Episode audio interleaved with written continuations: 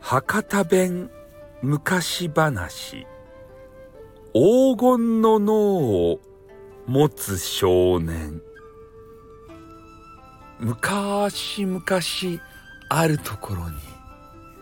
少年の天才が住んでおりました。その天才は小学校で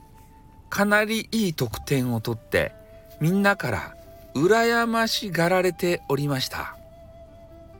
何々くんって天才だよね。なんでそんなに天才なの？そういう声をその天才の少年はなんか知らんけどいつもみんなに言われておりました。それでちょっと鼻が高かったとです。でちょっと嫌な自分でもありました。みんな俺点数よかろう？ほらこんなに100点ばっかり取るとばい。どげんなとか秘密ば知りたかろう？教えんばい。って言ってちょっと意地悪なあの少年でございました。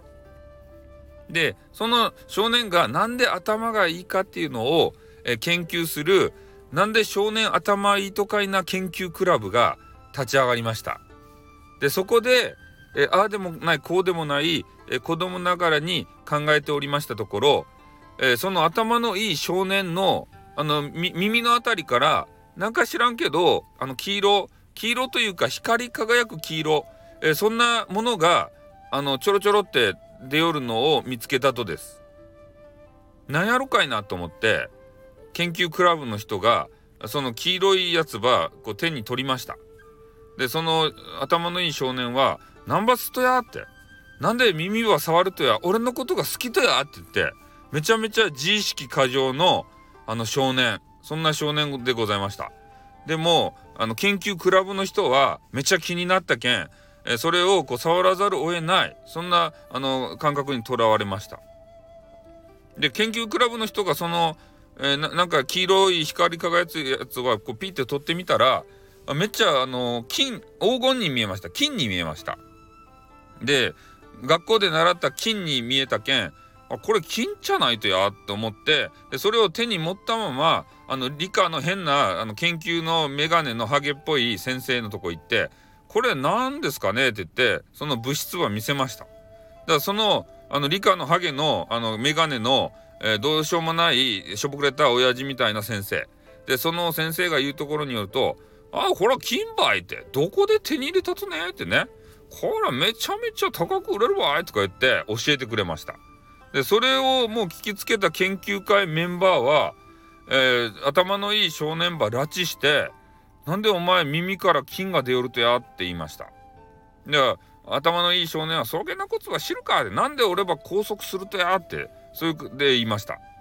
そして、えー、その頭のいい少年は逃げようとしたんですけど、えー、ああの研究会メンバーがそれを許さんでもう10人がかりぐらいでとっ捕まって動けんかったとです。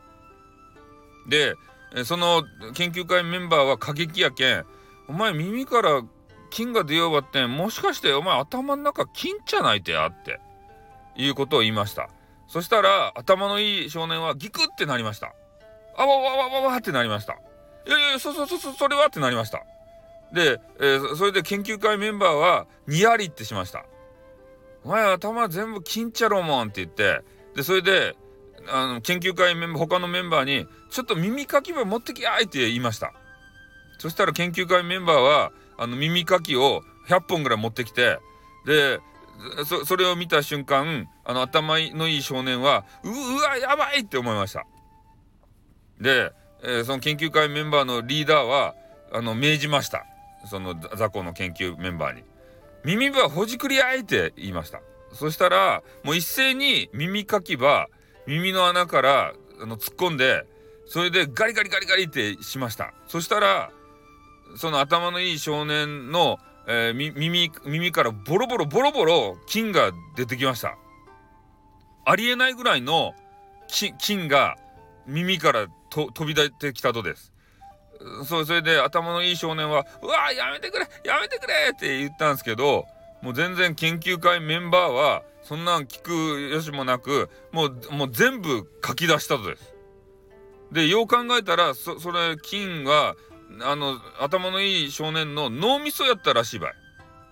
ね小赤ね脳み脳みそば全部書き出されたとです。それであの頭のいい少年は脳みそば全部書き出されてうわー俺もう全部脳みそば書き出されてしもうた頭の良かったばってもうそれがなくなったらもうダメばいって言って変なバカになってしまいました。で研究会メンバーはあのそその頭のいい少年の頭の良かった謎ば解いたとです。その金が頭の中にいっぱい入っとったけんあめっちゃ頭が良くてあの天才やったっちゃけどそれは全部書き出したらなんか変なバカになってしまったとです。